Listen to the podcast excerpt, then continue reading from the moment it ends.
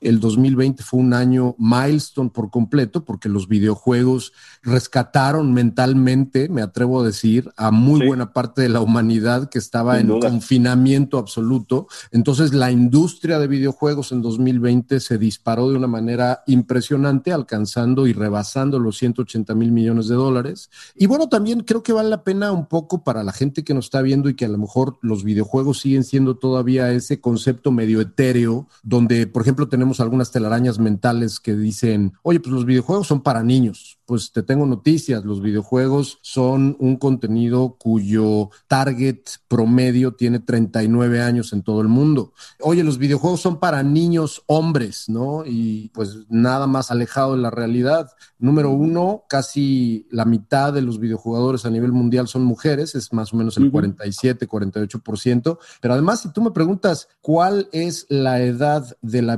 videojugadora más recurrente, es 43 años. Y otra estadística que me encanta y que me la sé memoria porque me impresiona es, hay más mujeres mayores de 18 años, Fabriz, jugando videojuegos que hombres menores de 18 años jugando videojuegos.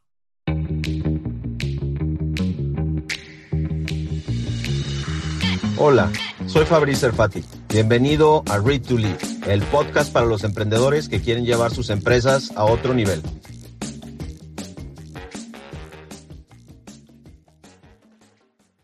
mi querido Mario, se me hace que ya estamos en vivo. Muy bien. En esto. Buenísimo.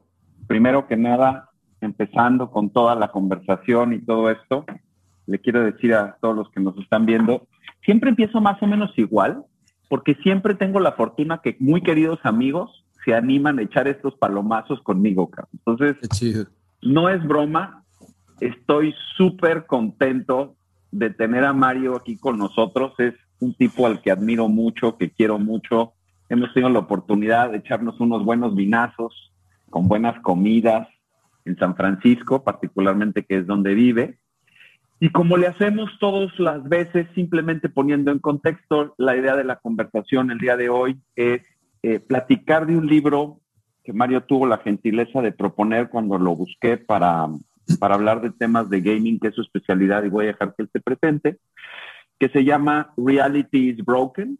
Desde el libro, o sea, perdón, desde el título el libro es maravilloso. O sea, me parece, no se me olvidó nunca el título del libro. Como que me quedó así perfectamente, este, lo recordé perfectamente y ha sido un libro que a mí me ha ayudado a entender un poquito mejor el, el mundo de los juegos, pero además me ayudó a verlo de forma muy distinta. Entonces, la idea es tener una conversación alrededor del libro, no les vamos a ahorrar la lectura, de verdad deberían de hacerlo.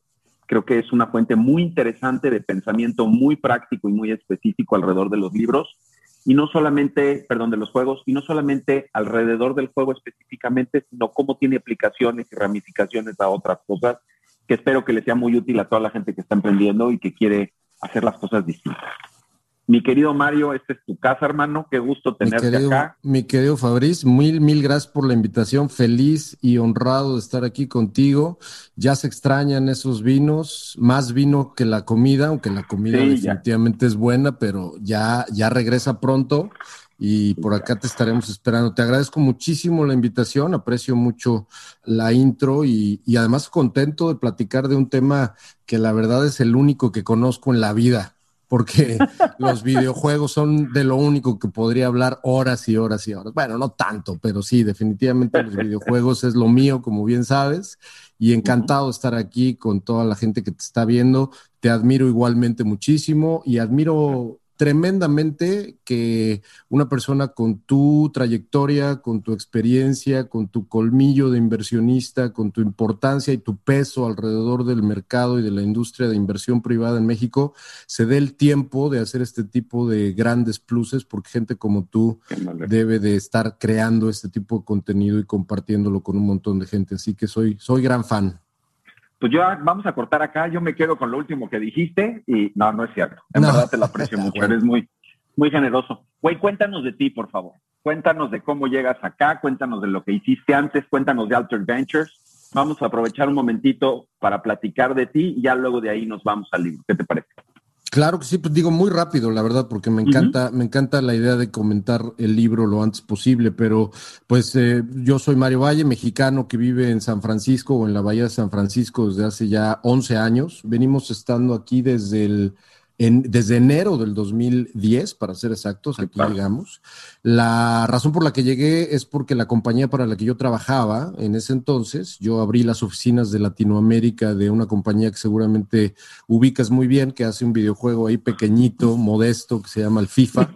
Este, y el FIFA eh, está hecho por Electronic Arts. Yo eh, venía como del mundo del emprendimiento alrededor de videojuegos desde muchos años atrás pero en 2006 concretamente Electronic Arts me invita a abrir las oficinas de EA en la región. Ahí estuve empezando desde cero, no había WeWork, teníamos un Regus ahí enfrente del Ángel de la Independencia. Claro. era un Regus, me tocó contratar gente, hablar con distribuidores, con agencias, hacer como toda la estrategia de negocio, digamos, ya estructurada alrededor de la región. Creo que, pues, vaya, fue una aventura interesante, se hizo buen trabajo, el equipo que estuvo conmigo fue maravilloso y el que salió ganón fui yo, porque pues a mí es el que invitaron a vivir y a trabajar aquí a Silicon Valley y me invitaron allá a, cubrir, digamos, como unas responsabilidades un poco más globales, en el sentido de dedicarme a temas digitales, temas de desarrollo corporativo, etcétera. Antes de EA, pues la verdad es que venía yo del mundo emprendimiento, como tú sabes, fundamos un evento en 2002 llamado el Electronic Game Show, que fue pues un evento que durante muchos años fue el evento más importante de América Latina, uno de, uno de los cinco en términos de gente, eh, uno de los cinco más grandes de todo el mundo. Hicimos dos veces ese evento en Sao Paulo, en 2004 y 2005. Hicimos Latin Gamer, que fue la primera iniciativa de esports, etcétera. Entonces, bueno, pues en videojuegos trabajando desde hace 22 años, antes de eso en editoriales, etcétera, todo alrededor de tecnología, todo alrededor de videojuegos. Ahí un, saludo a donde sea que se encuentre al cofundador y el creador de Atomics que nos dejó en el 2020, Oscar Noriega Akira, que fue mi socio y amigo muchos, muchos años. Con él hicimos Atomics, con él hicimos Playfan y otras iniciativas editoriales y en línea.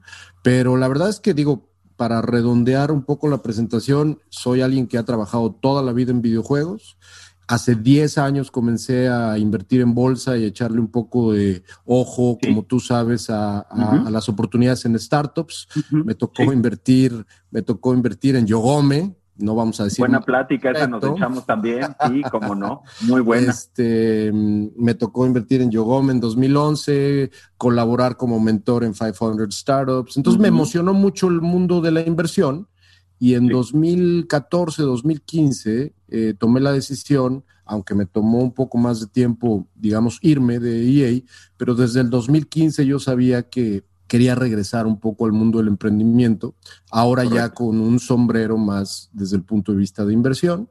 Y fundamos, fundamos Altered Ventures en 2016, primero como un VC tradicional, como tú comprenderás, ¿no? Un VC tradicional que se encarga realmente de dar y financiar empresas a cambio o de equity o de, revenue share, ¿no? En el caso de nosotros eran videojuegos. Esto lo hice con, con, una persona que estimo y admiro muchísimo, VC también muy bien reconocido en el mundo latinoamericano, que es Héctor Sepúlveda de Nazca, Espectacular. A, quien le mando, a quien le mando un saludo. Decidimos partir en caminos distintos un, par de años después, porque creo que las visiones en ese sentido eran distintas. Yo quería hacer otras cosas también. Entonces, bueno, pues la verdad es que seguimos siendo muy buenos conocidos, muy buenos, yo lo respeto y lo admiro muchísimo, pero ya no estamos con Nazca, Altered Ventures ya está como por su lado. Y la verdad es que hoy, para ya terminar de decirte y contarte eh, qué es el fondo, el fondo en realidad ya no funciona como un venture capital, tiene una parte de capital privado y de financiamiento, pero en realidad también funciona para darle exposure a los inversionistas que tenemos en los mercados públicos que tienen que ver con videojuegos, con realidad virtual, con realidad aumentada, con entretenimiento interactivo. Entonces es una especie de fondo o de empresa de inversión que por un lado le da a los inversionistas 22 años de experiencia en la industria de videojuegos, en mercados públicos y en mercados privados, porque también hacemos inversiones privadas. acabamos de anunciar ayer una inversión en una empresa de acá de California llamada Super World, que ahorita te platico. Y por el otro lado, también los mercados públicos son importantísimos para esta industria, ¿no? Y esto ya se parecería en México o en América Latina, pues a lo que es un fondo de cobertura, un poco, sí, un fondo de, cobertura, una especie de hedge fund, pero especializado en la industria de entretenimiento interactivo. Entonces, eso es lo que estamos haciendo ahora con Altered Ventures. Estoy muy, muy contento. Estamos incubando esports players, estamos incubando equipos de esports, estamos todavía también apoyando este, videojuegos independientes, como lo hacíamos inicialmente, y ahora también estamos muy, muy metidos. Yo estoy fascinado con todo este movimiento alrededor de esta convergencia maravillosa entre blockchain y videojuegos, entre blockchain y ahora sí ya no especular alrededor de Bitcoin, ya no especular alrededor de Ethereum, sino echarle un ojo al potencial utilizable real que blockchain le va a ofrecer a una construcción, ya para entrar en materia, a una construcción de realidades alternas, al famoso metaverso, ¿no? Totalmente. Fíjate que de las cosas que me gustan mucho contigo, Mario, es todo el tiempo estoy viendo que estás haciendo cosas diferentes, eh, te he visto últimamente muy activo en la parte de los NFT y eso da para toda una conversación que vamos a tener que agendar porque sin duda, como dices, ¿no? Para toda la economía de los creadores, de la gente que se anima a hacer cosas, viene a revolucionar por completo la manera como lo monetizan y a reconocerles el crédito de hacerlo, ¿no? Total. Em, y luego la otra cosa que me encanta que haces es toda la parte educativa, o sea, todo lo que te estás metiendo. Uno de mis hijos es uno de tus fans, ya tomó uno de tus seminarios de inversión en este, tal cual, de inversión en bolsa, este, ya tiene sus objetivos, los va midiendo. Entonces, Qué bueno. da para mucho la conversación. Pero hoy nos vamos a enfocar en juegos. Ser, seguro, ya platicaremos de Investor Camp y de otras cosas, y de NFTs y de la galería virtual que tenemos, etcétera, pero hoy hablemos aunque la galería virtual tiene mucho con lo que vamos a ver, ¿no? Pero, pero los metaversos y las realidades alternas es justamente uno de los temas que alrededor de los juegos específicamente es lo que me fascinó a mí. Estaba yo checando y es un libro del 2011. El libro Reality is Broken es, un libro del 2011 de, de Jen McGonigal, que es una doctora, una eminencia que en ese entonces trabajaba para el Instituto del Futuro por acá por Silicon Valley.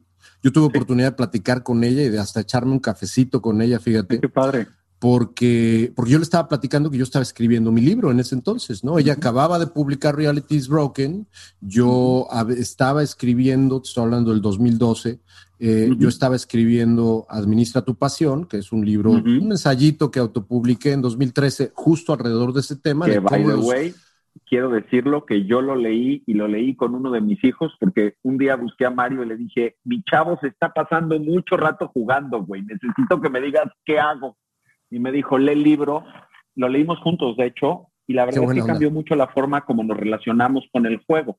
Entonces también ahí lo vamos a poner en redes al ratito para que lo busquen porque vale mucho la pena. Muchas gracias. Y bueno, alrededor justamente de este tema de cómo los videojuegos pueden construir un mundo mejor, pues es una conversación que, además de que da para mucho, yo disfruté mucho con, Jane y hasta me firmó, tengo ahí mi copia firmadita. Y, la verdad es que claro, claro. Y es un, es un, es un librazo. Además, tú publicaste hace poquito, eh, hace unos días, publicaste la TED Talk famosa del 2010 antes de que publicara el libro Jane, donde habla justamente de este fenómeno de cómo los videojuegos tienen el potencial ella lo pone en términos bastante dramáticos, coincido con ella, debo decir, que es los videojuegos pueden arreglar este pedo tremendo que se llama el mundo real, ¿no? Pues ya con ese segue, eh, decías que traías algunos datos del mercado de videojuegos para que empecemos. Bueno, nada más el tema de la, de la mujer que escribe el libro, como lo dijiste, es doctora en filosofía, tiene un PhD por Berkeley. Sí. O sea, claramente le ha dedicado mucho tiempo a esto y, y si quieres, ¿por qué no nos compartes algunos datos? Yo también busqué algunas cositas. Creo, que es importante, efectivamente, dar como una especie de actualización, porque el libro está escrito en un contexto y en una realidad donde, por ejemplo, la TED Talk, si la vieron algunos de los que nos están viendo, Jane habla de que hay eh, mil millones de personas en el mundo jugando, pues ya no son mil, ¿no? En, en, en, realidad ya son tres mil millones de personas jugando videojuegos. En ese entonces la industria, yo no sé exactamente cuánto valía, pero nomás para que te des una idea, en términos de dólares, a nivel mundial, El 2022 yo creo que va a terminar aproximadamente en un valor de 215, 220 mil millones de dólares.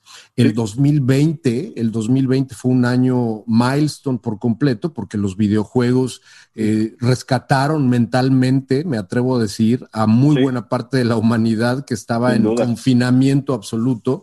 Entonces la industria de videojuegos en 2020 se disparó de una manera impresionante, alcanzando y rebasando los 180 mil millones de dólares. Eh, y bueno, también creo que vale la pena un poco para la gente que nos está viendo y que a lo mejor los videojuegos siguen siendo todavía ese, ese concepto medio etéreo, donde, por ejemplo, tenemos algunas telarañas mentales que dicen, oye, pues los videojuegos videojuegos son para niños. Pues te tengo noticias, los videojuegos son un contenido o una oferta de contenido cuyo target promedio tiene 39 años en todo el mundo. Eh, oye, los videojuegos son para niños hombres, ¿no? Y pues nada más alejado de la realidad. Número uno, casi la mitad de los videojugadores a nivel mundial son mujeres, es más o menos el 47, 48%. Pero además, si tú me preguntas, ¿Cuál es la edad de la videojugadora más recurrente? Es 43 años. Mira qué interesante. La mujer que más juega videojuegos tiene 43 años. Y otra estadística que me encanta y que me la sé en memoria porque me, impresiona es, eh, hay más mujeres mayores de 18 años, Fabriz, jugando videojuegos que hombres menores de 18 años jugando videojuegos. Increíble, ¿verdad? es increíble. Sí, estoy de acuerdo. O sea, es una industria que uno llega con muchos prejuicios y de repente le empiezas a rascar y te vas encontrando con cosas que son completamente diferentes de las que esperaba. Totalmente de acuerdo. Para mí, te, diría que este libro, en muchos sentidos, y, ya vamos, si quieres, entrando un poco más en esto, para mí este libro fue, fue romper muchos paradigmas eh, intelectuales alrededor de esto.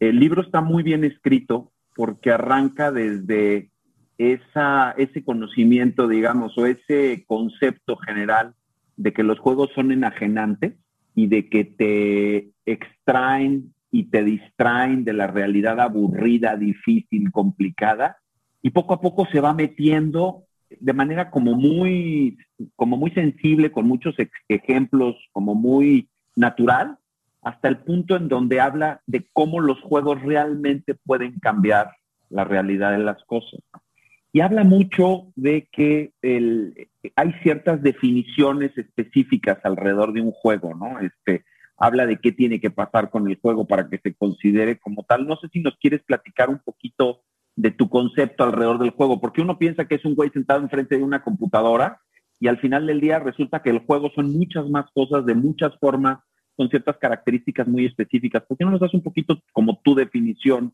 de qué viene siendo un juego para irle dando forma a todo esto? Por supuesto, por supuesto. El concepto que yo te diría alrededor de un videojuego como tal, porque sí, efectivamente no es nada más una computadora, no es nada más una consola, no es nada más tu teléfono celular, no, no es, no es nada más, digamos, como la interacción entre la interfase y tú, sino es todo un tema que nos podríamos poner en términos muy filosóficos. Si tú me dices y me jalas de las sí, venga. me dices, bájate, Mario, estás muy abstracto. No, no, no. Pero el acto de jugar es un acto de compromiso. El acto de jugar, en términos lúdicos y también en términos interactivos, es una especie de involucramiento que realmente es un compromiso que por un lado es contigo mismo, que eso me encanta, ¿no? Si tú estás jugando un videojuego y haces trampa, no te vas a ver, o sea, no, no, a menos que estés compitiendo y seas un trácala de lo peor, ese es otro tema, ese es otro tema, pero si tú estás jugando un videojuego desde el punto de vista de un ejercicio aislado tuyo para tu satisfacción, no va a haber manera de que hagas trampa porque entonces el acto mismo del compromiso de jugar se pierde, ¿no? Entonces, el juego tiene que ver mucho con un compromiso contigo mismo, con un acto de entrega, si me permites, romántico, ¿no? Por un lado. No, no. Por, otro lado, el videojuego creo que también involucra, y ahí vienen cosas por las que navega mucho Jane este, en algunos momentos, donde vienen cosas que pueden a lo mejor ayudarnos a definir a los videojuegos como un acto social, ¿no? Un acto social donde no necesariamente se necesita que el videojuego te conecte remotamente con Internet para que sea social eh, ella menciona cómo es muy posible que un videojuego pueda unir socialmente, cordialmente a dos personas y que hay muchos estudios que demuestran que tú y yo, si no nos conocemos, si, si nos ponemos a jugar un videojuego en conjunto, ya sea uno contra uno o en equipo cooperativo, automáticamente nuestra disposición para decir quién eres tú, quién soy yo y vamos a darnos la mano intelectual o emocionalmente es muchísimo más fácil y es un acto muchísimo más fluido. Entonces, cuando digo que es un acto social, no nada más me refiero a que te puedas ah, conectar a jugar con tus amigos, sino que el juego mismo une también, ¿no? Sin duda. Y, yo creo que, digo, para terminar un poco de redondear esta primera pregunta que me haces de cómo definiría yo los, los videojuegos, creo que también los videojuegos, y aquí sí estamos hablando un poquito de tecnología, son una gran potencialidad, ¿no? En, términos McLuhanianos, ¿no? En términos de, del gran McLuhan, eh, que decía que el medio es el mensaje y que los medios de comunicación son unas extensiones de las posibilidades humanas. El medio interactivo, el medio virtual, el medio, eh, el metaverso que tú vives en un videojuego, es un acto de potencialización en todos los aspectos. Te voy a poner varios ejemplos. Hay un estudio fascinante, fascinante de hace algunos años del MIT Press que menciona que los videojuegos tienen un potencial tremendo de incrementar tu compromiso como ciudadano, ¿no? Y esto lo demuestra, digo, de, manera, con un approach evidentemente académico, pero lo demuestra de una manera bien interesante donde se relaciona este factor del el héroe o de la heroína donde tú si estás jugando un juego, te estás haciendo responsable por estar intentando e intentando e intentando hasta mejorar el entorno en el que tú te estás desarrollando. Eso inconscientemente tiene un reflejo en el mundo real cuando tú te vas a trabajar, ¿no? Entonces, este tipo de potencialidad, cuando un videojuego lo defino también como una potencialidad, lo defino como un acto que te puede hacer literalmente ser mejor. ¿no? No, no tengo la menor duda. Y fíjate, a mí es de las cosas que poco a poco me fueron como cambiando la percepción en términos de los juegos, porque además mucho de lo que yo buscaba cuando teníamos, cuando estaba leyendo el libro es cómo hacemos paralelos para conectar el mundo de los videojuegos a las organizaciones. Como, como alguien que a lo mejor está viendo esto, pues desde la óptica de yo soy un emprendedor, tengo una plataforma de e-commerce, cómo aplico mucho de los principios de los juegos a que mi e-commerce sea mucho más exitoso, ¿no? Entonces, me gustaría que le rascáramos en un ratito, por ejemplo, a la parte del gamification. Pero esa es como la parte más obvia, porque justo por lo que acabas de decir, el trabajo en equipo y la resistencia a la frustración que genera la gente que juega juegos de manera recurrente, es parte de las habilidades que van desarrollando que luego les, que las llevan con ellos a todos lados, incluyendo su startup, ¿no? Entonces hay toda esta conexión entre, como dijiste ahorita, y juego, y juego, y juego, y juego, y pierdo, y pierdo, y pierdo, y pierdo, y no me frustro y sigo avanzando, que es algo que los que nos dedicamos al tema de los, este, de los startups sabemos que es de las cosas que buscamos en los founders, ¿no? esta resiliencia y este vuelvo a intentar y vuelvo a intentar y vuelvo a intentar es un leitmotiv totalmente existencial dentro de los videojuegos, ¿no? O sea, existe en todo momento. No hay manera de que no juegues videojuegos si no estás dispuesto a perder. Yo analogo mucho, no nada más en la parte de startups, sino nada más en la parte de founders, sino con sombrero de inversionistas, tanto en mercados públicos como privados. Claro también, ¿no? Eh, imagínate algo que, tiene que ver con, resiliencia en el momento de que estás teniendo algún tipo o de posición en mercados públicos o donde estás poniendo no toda la carne al asador, pero sí una muy buena parte de tu apuesta en un equipo o en una empresa o en un proyecto como inversionista. Entonces, es, es impresionante cómo es un happy failure exercise, ¿no? Como un ejercicio de fracaso feliz donde los videojuegos nos dan una lección a cada momento. Y entonces ahí es donde se ve de qué estás hecho o de qué estás hecha, ¿no? Si tienes la capacidad de ser esto que en inglés se llama el grit, ¿no? Si sacas el grit, ¿no? Y estás en una perseverancia apasionada, el agarre apasionado, decir, va de nuevo, o si avientas el control súper enojado, súper enojada, y rompes la tele y no quieres volver a saber nunca más del videojuego, ¿no? Ahí es donde los videojuegos son un gran espejo también. Y la otra cosa es que te dan también la experiencia del éxito, el epic win, ¿no? Claro, el famoso epic win que dice, que dice Jane. Vas perdiendo, vas perdiendo y te cuesta y no sé qué, pero de repente llegas al punto en donde lo logras y la experiencia de lograrlo Claro. Esa como explosión de felicidad y de levantar los brazos. es impresionante. me la peló, pero no es correcto.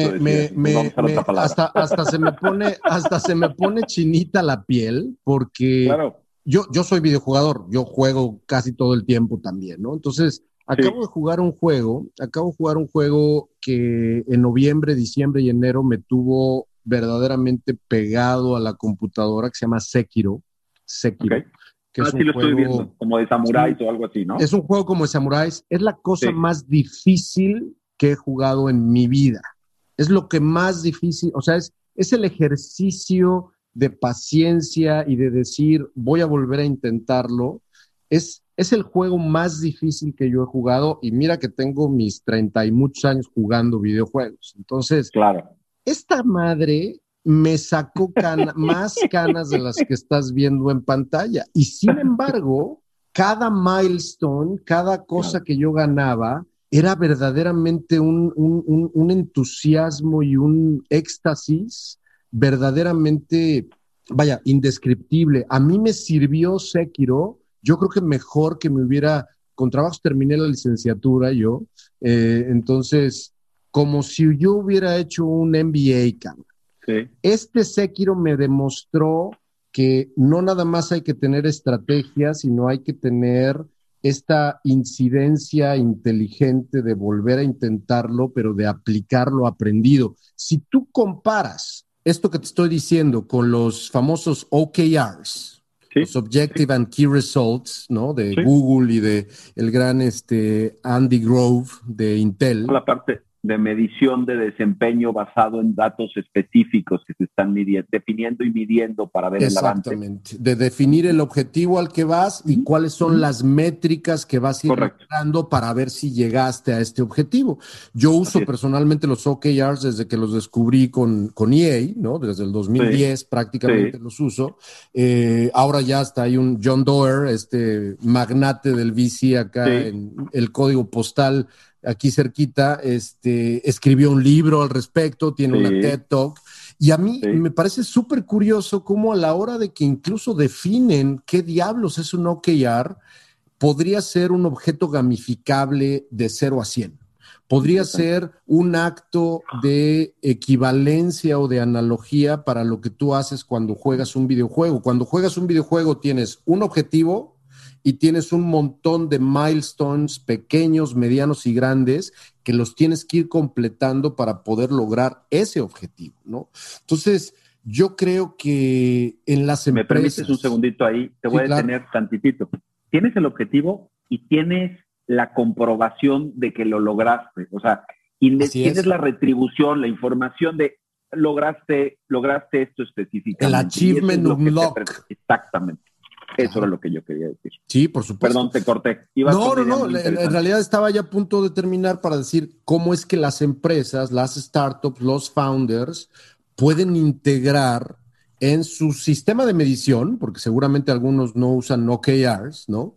Que a mí me encantan, pero bueno, muchos seguramente no, no usarán OKRs. Pero cualquiera que sea su sistema de medición podría integrar o aprender muchísimo del fenómeno lúdico, interactivo, para poder verdaderamente estructurarlo de distintas formas, ¿no? Que además quiero nada más puntualizar el hecho de que me gustaría mucho que después de esto hablemos de lo que mencionaste de manera tangencial que tiene que ver con la educación, porque hay un ejemplo en el libro de una escuela específicamente que usa el juego para, para enseñarle a los chavos y habla mucho de esto de las misiones y una serie de cosas. Entonces lo quiero poner en hold tantito para regresar a nada más terminar la idea que estabas haciendo ahorita si entendemos que muchos de los colaboradores de los startups simplemente por estadística y por definición van a ser jugadores, el hecho de que incluyas dentro de la forma de trabajo este tipo de característica, donde por un lado ellos sepan qué es lo que van a lograr, es decir, cuando tú entras en el juego, sabes al final del día para dónde vas a ir. No sabes cómo vas a ir, pero sabes que eventualmente va a haber un sentido de propósito que te va a amarrar a ese juego durante muchas horas y donde vas a ir trabajando para llegar ahí. Por el otro lado, vas a tener toda esta dinámica en donde logras un primer objetivo, te lo da a conocer, te sientes satisfecho y vas por el que sigue.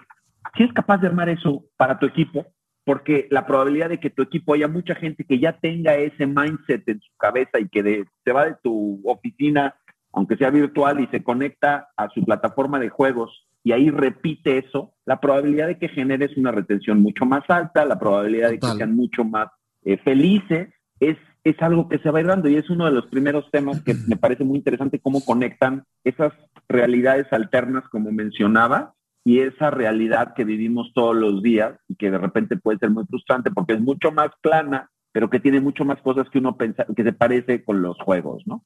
Así es, y que podrían mejorar si literalmente jugáramos más videojuegos. Si los videojuegos, por eso es que cuando tú me, me, contabas esto de, tu hijo hace ya algunos añitos, ¿no? Un par de años tendrá que me dijiste, yo, yo te decía, no nada más lee el libro, el que escribí, que habla un poquito de esto también, sino juega más, jueguen juntos más. Y en la medida en la que descubran que los videojuegos incluso pueden ayudarle a ser un mejor estudiante, a estudiar mejor, a trabajar en equipo mejor. Y no solo eso, Fabriz, hay muchísimos estudios, muchísimos estudios neurológicos, científicos, médicos, que demuestran que la neuroplasticidad del cerebro humano mejora de una manera importantísima con algunos videojuegos. Te voy a poner un ejemplo, no me acuerdo de así a bote pronto en la cabeza, no tengo exactamente el nombre de los estudios, pero hay un estudio que demuestra cómo en adultos mayores,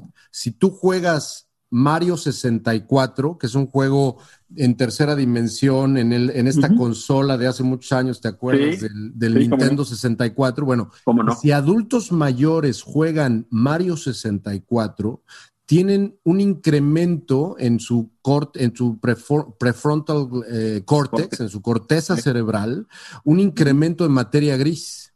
No sabía eso. Ese es uno. Le voy a empezar a dedicar tiempo, compadre, porque se me está acabando. Ah, ya, ya estamos, ya somos, ya somos, ya somos población de riesgo, efectivamente. Exacto.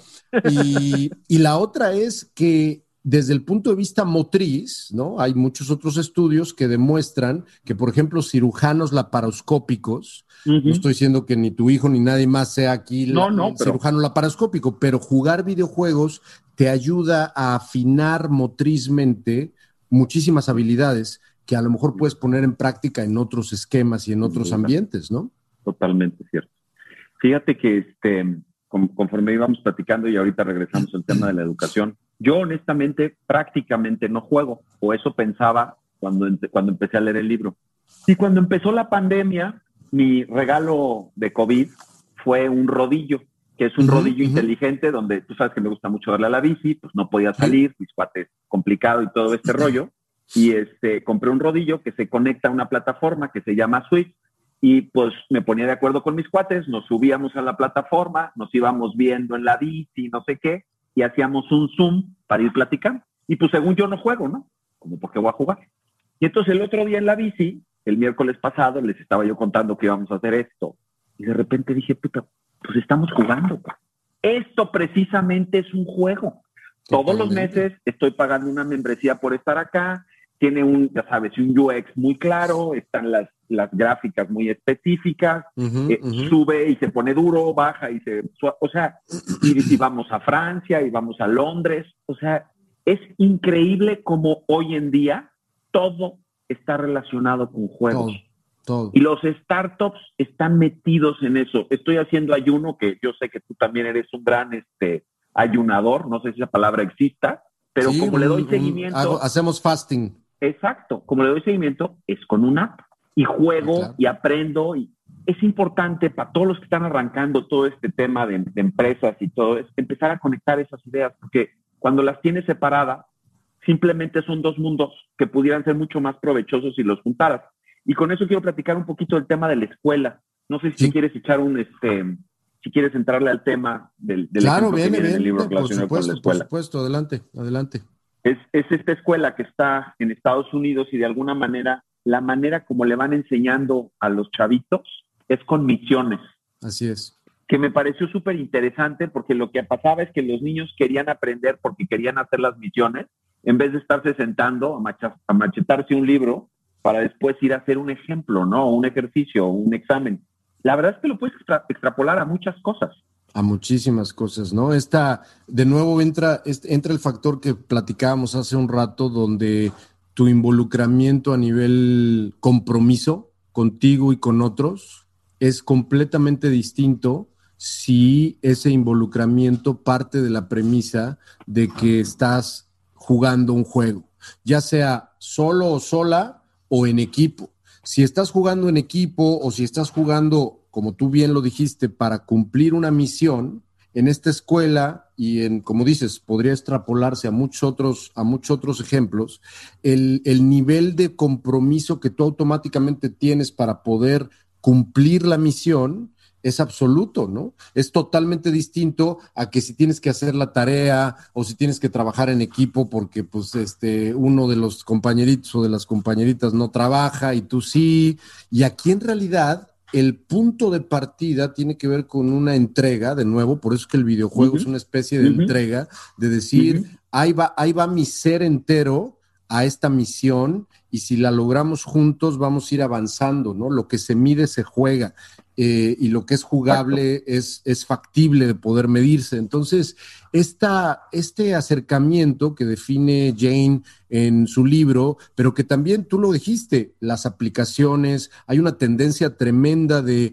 no, y no necesariamente ser muy descarado desde el punto de vista de UX, ¿no? Desde el punto de vista de user experience o de user interface, UX, UI, no, no necesitas ser muy descarado como creador de startups o de aplicaciones, etcétera, para que si tú tienes una aplicación de cualquier otra industria, de fintech o, de fitness o de cualquiera que sea tu idea, no es ya cada vez más, no es, digamos, descarado el pensar que la integración de mecánicas, no nada más de gamificación, sino nada más en solamente en el UX y en el UI, la integración de, mecánicas que tienen que ver con juegos, con compromiso de tú jugar y medir ese juego, es una de las cosas que sin darse cuenta, muchísimas, muchísimas eh, aplicaciones exitosas han, han, tenido y han logrado. Ejemplo, una aplicación que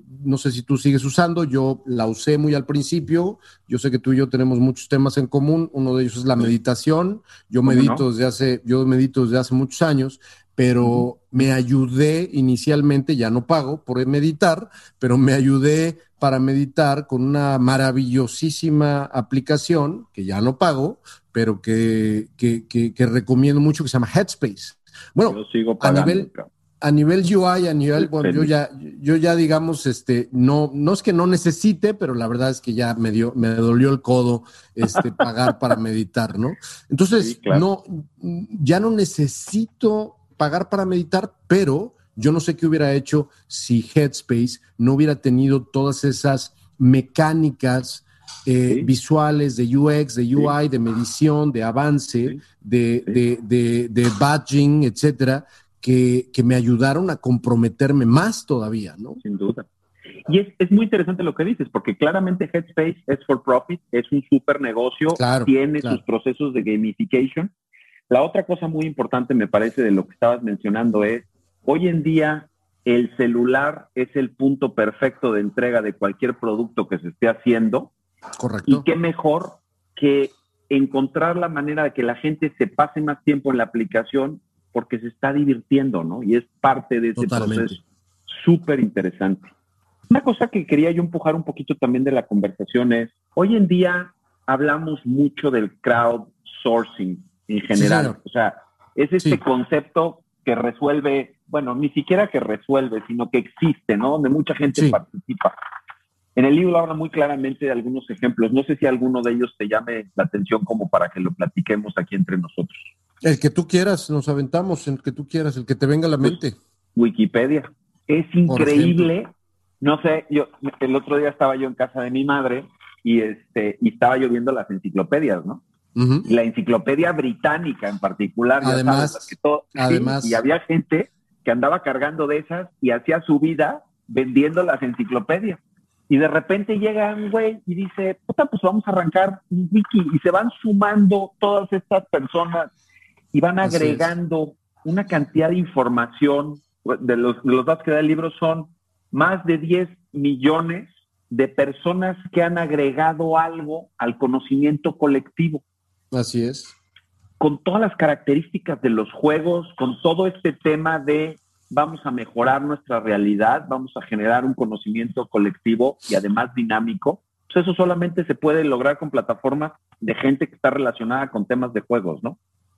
Este es un tema que me apasiona durísimo. Yo sé que no tenemos tres horas, pero me encantaría. Pero acabas de tocar un tema que, me tiene justamente hablando, hablando de, blockchain y hablando de NFTs eh, y de descentralización.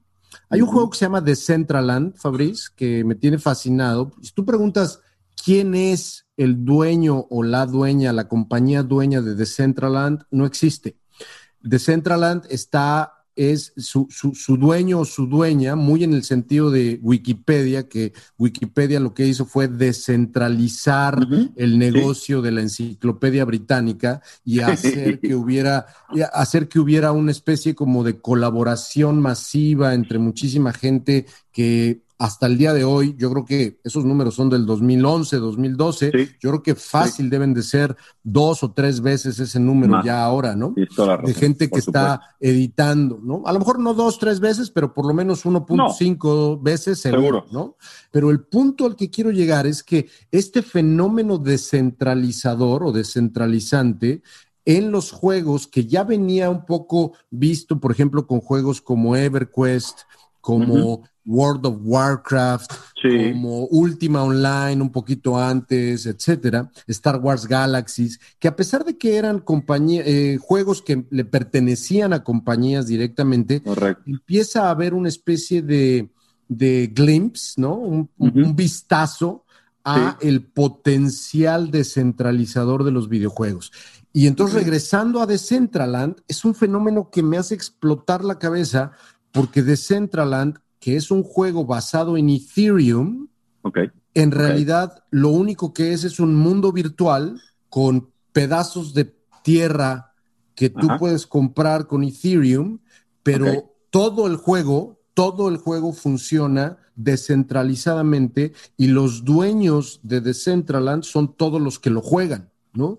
Entonces, este, digamos, como colisión positiva o convergencia por un lado, de tecnologías como blockchain y la naturaleza misma de los videojuegos, es lo que va a redibujar por completo, eh, por completo, creo yo, eh, eh, no solamente industrias de entretenimiento, sino muchísimas más industrias, ¿no? Entonces, quien no está jugando, quien no está jugando videojuegos, quien todavía hace esta separación que tú decías en términos muy, muy claros hace rato, que es dividir el juego o el videojuego de su quehacer de negocios o, su quehacer creativo o su quehacer estratégico, pues más vale que corrija el error porque no son mundos distintos. Si no estás jugando videojuegos, si no estás integrando videojuegos a tu estrategia, si no estás entendiendo desde el punto de vista no nada más estratégico y de gamificación, sino de mejora humana que los videojuegos pueden tener en cualquiera que sea tu proyecto, pues ya vas tarde. La verdad es que ya vas tarde porque lo único que va a seguir sucediendo es que los videojuegos y su naturaleza con tecnologías como blockchain van a seguir simbrando al planeta. Fíjate que qué interesante que tocas eso porque una de las, digamos, pensamientos adyacentes que me salieron cuando, cuando estaba yo terminando el libro, es si algunos de los fenómenos financieros que hemos visto recientemente no están precisamente relacionados con ese, con ese cambio de paradigma. Em, como tú sabes, yo aquí en casa tengo seis chavos, me, casé por segunda vez y, me llegaron dos con mi esposa y yo ya traía cuatro, entonces ahorita somos el Brady Bunch completito.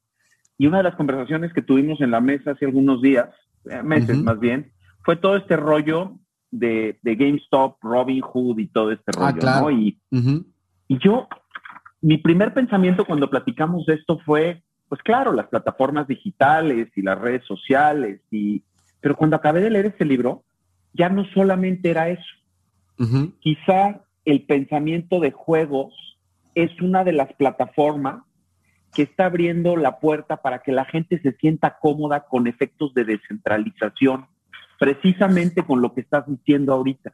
Quizá si hace 30 años alguien hubiera llegado a decir, oye, ¿sabes qué? Vas a tener una moneda, pero nadie va a ser dueño de, nadie va, no va a haber un banco central, pues aunque tuviéramos las plataformas y simplemente no lo hubiéramos entendido porque no estábamos listos para hablar de una descentralización donde existiera una colaboración como de verificación de que todos estamos siendo honestos y estamos colaborando. Y luego le sumas que llegan los malos, los hedge funds hacen cosas y entonces todo el mundo tiene el epic quest de irles a poner en su torre y se ponen de acuerdo y son jugadores contra una empresa de juegos.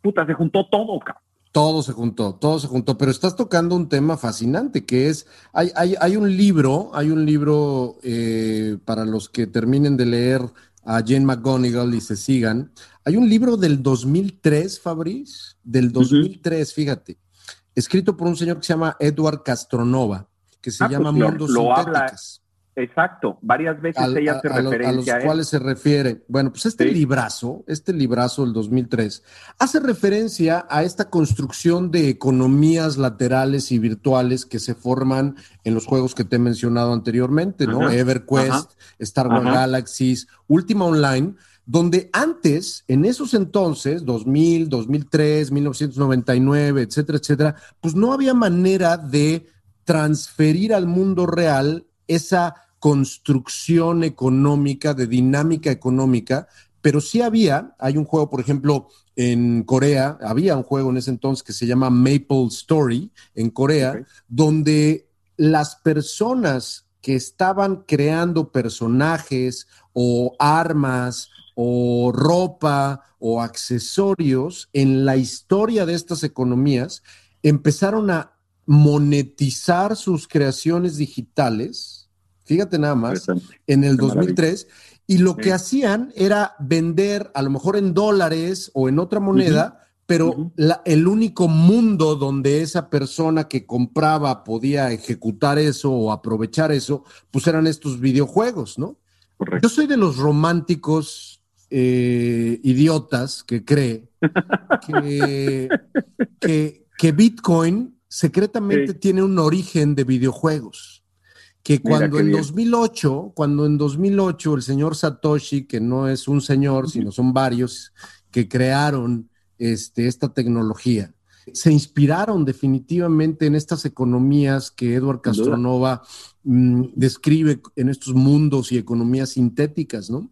Yo creo que esto, esta promesa del blockchain que, que, que después del 2008 se empezó a hacer realidad y que tuvo una ola grandísima de especulación, que terminó muy mal en 2017 y que ahora va de nuevo, pero ya no es tanto especulación. Por eso es que estoy fascinado con los NFTs, porque es una gran pista. Los NFTs y sobre todo los NFTs pensados como vehículo de soporte para los creadores, ya sea o de arte digital o de videojuegos, ¿no? Sí, claro. Los NFTs colisionados positivamente con eh, eh, eh, las industrias creativas interactivas, a mí me vuela la cabeza lo que se puede lograr, ¿no? en ese sentido, creo que estamos a punto de vivir un nuevo capítulo en, en, o sea, va a ser necesario que Jane escriba un segundo libro de esto. Hay uno, hay uno. Lo podemos hacer nosotros. O lo podemos hacer nosotros, así es. ¿Qué tienes que hacer los próximos 3, 4 años, compadre? Pues vamos a dedicarle tiempo a esto. Eso estaría bueno, fíjate. No, y ni me eches a andar, porque luego, así como no me, así como no me para la boca, no me para la pluma a veces. Por eso escribí lo que escribí en 2013. Hay uno, hay un, em, un segundo libro que escribió este Jen McGonigal que se llama Super, déjame decirte exactamente, ese no lo terminé de leer. ¿no? Perdóname. De las superestructuras, de cómo vas construyendo sobre lo que ya existe. Super Better. Super Better. Se llama Super Better. Este es un segundo libro que, no recordaba yo cómo se llamaba. Este no lo leí, eh, pero este está mucho más inspirado a un tema de cómo mejorar no tanto el mundo de afuera, sino uno mismo jugando videojuegos. Eh, está muy interesante, es un juego que se llama Super Better, no sé cómo traducirlo correctamente al español, Super Mejor, ¿no? A lo mejor. Es cuando ella tiene una, lo cuenta un poco en el libro, cuando tiene esta contusión en la cuando Tiene una contusión, exactamente. Así es. Y cómo va saliendo adelante con todo esto, ¿no? Así es. Entonces, a mí lo que me encanta de Jen McGonigal es que con un sustento científico, con un sustento absolutamente académico, fuerte, ¿no?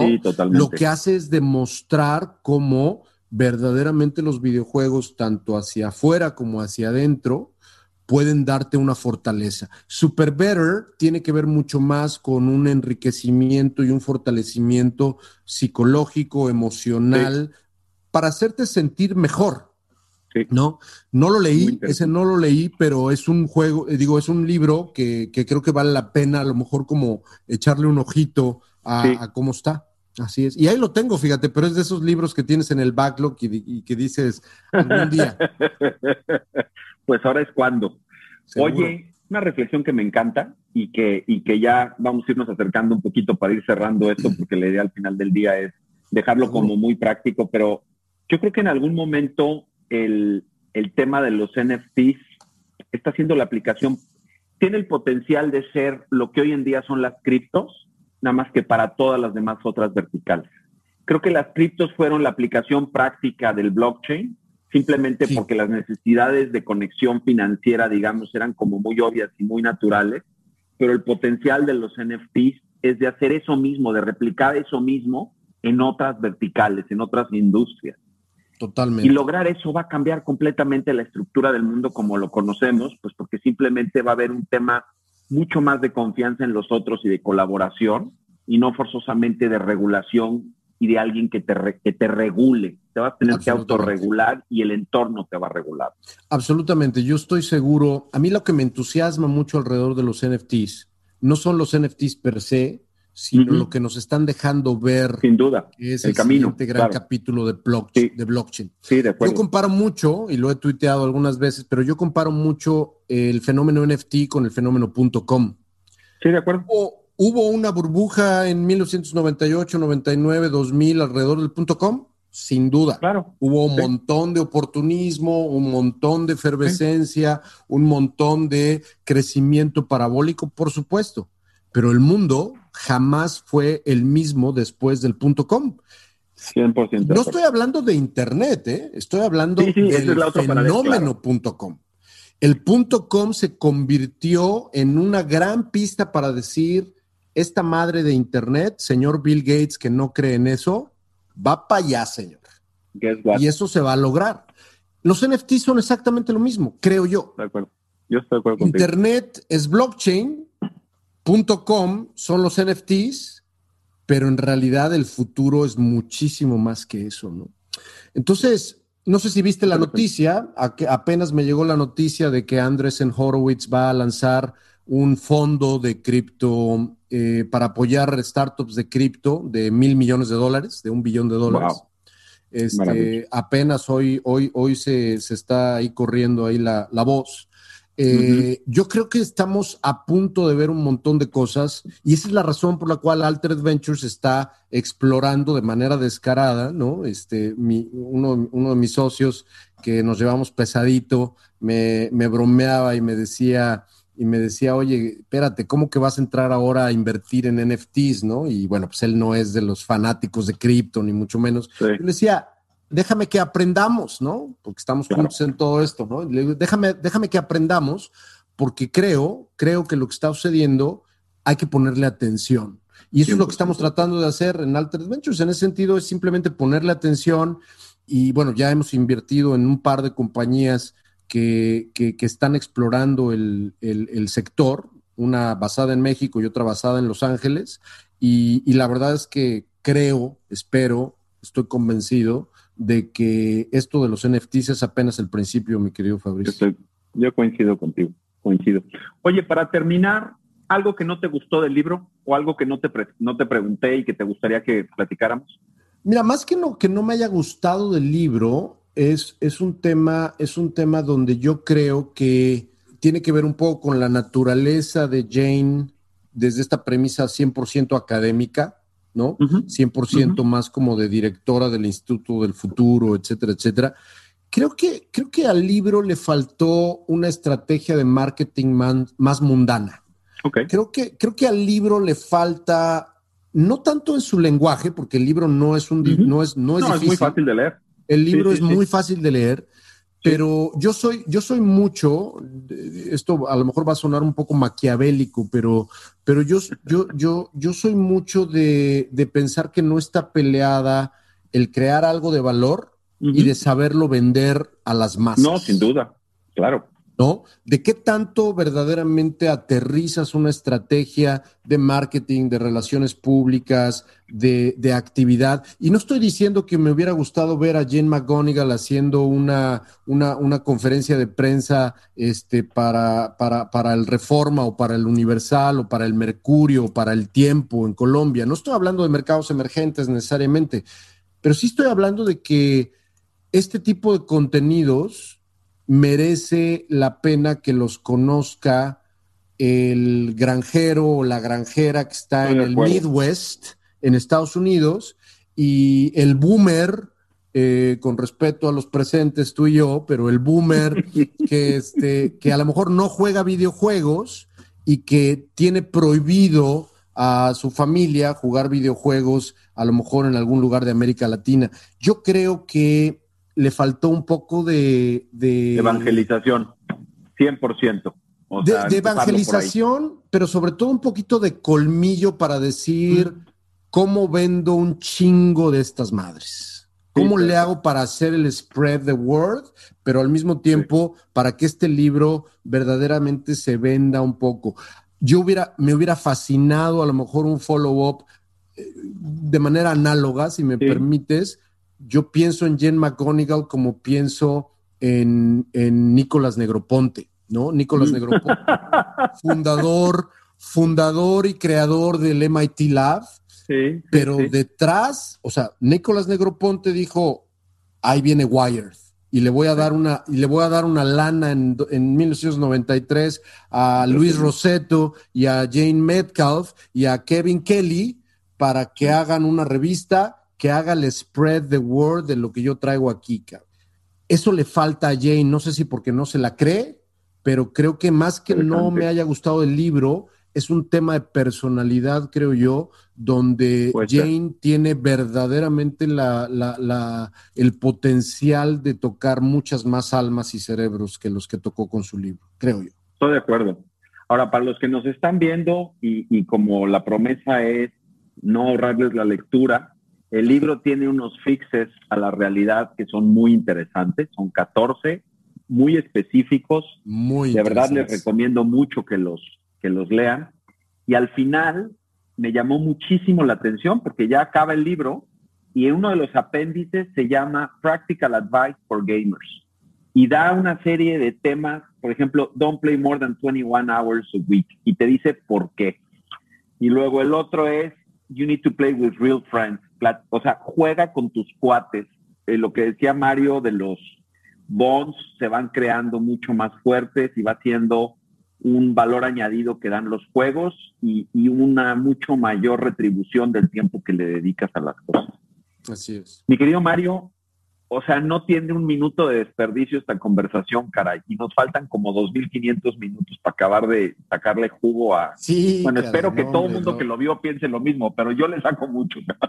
Igual, igual, lo disfruto este, muchísimo. Te agradezco mucho la invitación. Fíjate que ahorita, muy rápido, ahorita que decías esto de, de, la parte social, eh, me acordé de la importancia de jugar con amigos. Tengo tantas ganas. He estado jugando en el Oculus Quest, en el Oculus Quest 2 que para las personas que no lo conocen es este dispositivo de Facebook, que ya no lo conectas a la computadora ni le pones un celular, sino que ya el casco es la computadora. Ya trae todo. Y he estado jugando póker. He estado jugando póker en, ah, qué padre. en, un, en, un, en un mundo realmente interesante, online, con un montón de personas. Y me he descubierto que, porque bueno, normalmente soy una persona bastante impaciente, me he descubierto que me encanta jugar póker, pero no me encanta, fíjate lo que es, la, lo, lo, que, lo que es muy chistoso, en 8 de cada 10 juegos que me aviento, porque aquí lo increíble de este juego es que puedes jugar en Monte Carlo, o puedes jugar en el espacio, o puedes jugar en un universo de cibercultura. Se llama Poker Stars VR, ¿no? Y estás jugando ahí con tu avatar, y estás con los controles, y estás viendo las cartas, y estás sentado en la mesa, y estás sentado con otras personas que están en sus casas, también con el casco puesto. Hay una funcionalidad que a mí me encanta el póker, hay una funcionalidad que hace que mutes a las personas. Entonces los muteas, entonces dices, y entonces dices, voy a ponerme a jugar y ahora sí, poker face a todos, los quiero mutearlos a todos, ¿no? Y entonces yo estaba diciendo, disfruto mucho jugar, pero la verdad es que ocho de cada diez partidas que hago, muteo a todos a la chingada, ¿no? Eso no este, es virtual reality, that's augmented reality in many ways. Así es. Improved reality. Así es. Pero entonces tengo muchas ganas de jugar con mis amigos. Tengo muchísimas ganas de echar, de echar un, un, póker. Este, cómprate el Oculus Quest 2 y nos vemos ahí. Pero tengo muchas ganas de jugar póker con mis cuates y no mutearlos y estarme echando un whisky en la vida real, ¿no? Ahí al ladito, mientras estamos platicando con mis amigos y sin necesidad de mutear a nadie, ¿no? Qué padre. Pues me quedo con eso. Este, Mario, no sé si quieras dar tus redes sociales para que te siga la gente, para que estén más cerquita de ti. Muchísimas gracias, claro sí. Digo, soy eh, en Twitter, que es en realidad la única, la única red social que, que, que, uso. LinkedIn la uso una vez cada diciembre, ¿no? Entonces, en realidad en LinkedIn no estoy, pero en Twitter estoy como Bilbeni con B grande eh, y latina al principio y también Y griega al final, Bilbeni, las dos con B grande. Eh, tuiteo de todo, evidentemente mucho de todo esto. El eh, Insta de Alter Ventures está muy bueno. El Instagram de, Alter Ventures, porque estamos poniendo cosas que tienen que ver con la galería, ¿no? Alter Ventures, así como suena todo junto en Instagram. Y ahí a la orden para platicar también. Muchas gracias, Mario. Como siempre, eres el tipo más divertido, más generoso. No sabes cómo te agradezco el tiempo. Eh, pues nos despedimos y dejamos esto para la posteridad. Seguramente habrá millones y millones de personas que se rían con nosotros. Ojalá algún día. Estaría increíble, estaría increíble. Lo voy a, lo voy a, lo voy a, eh, eh, compartir muchísimo ahí en el Twitter. Y me encantó, me encantó platicar contigo. Este es igual, igual de fascinante estar echando el cotorreo y ojalá que nos lo echemos pronto en vivo acá o allá. Muchas gracias, Mario. Pues te mando un abrazote a los que nos siguen acá. Acuérdense de ver el, mi website, cerfati.vc. Eh, ahí están estoy subiendo todas estas cosas y lo que escribo y todo esto. La idea es que sea una plataforma de colaboración que les ayude a tener eh, contenido de calidad en español, que les ayude a hacer mucho más exitosos sus negocios y a crecer, a crecerlos. Eh, dentro de un mes nos vemos vamos a leer Ride of a Lifetime eh, con Luis Garza, el founder de Kinedu. Ahí les voy compartiendo también poco a poco de todo esto. Le voy a decir. Y este, Mario, pues te mando un abrazo bien fuerte, carnal. Muchísimas Otro a ti, mi carnal. Muchas gracias por el tiempo. Cuídate.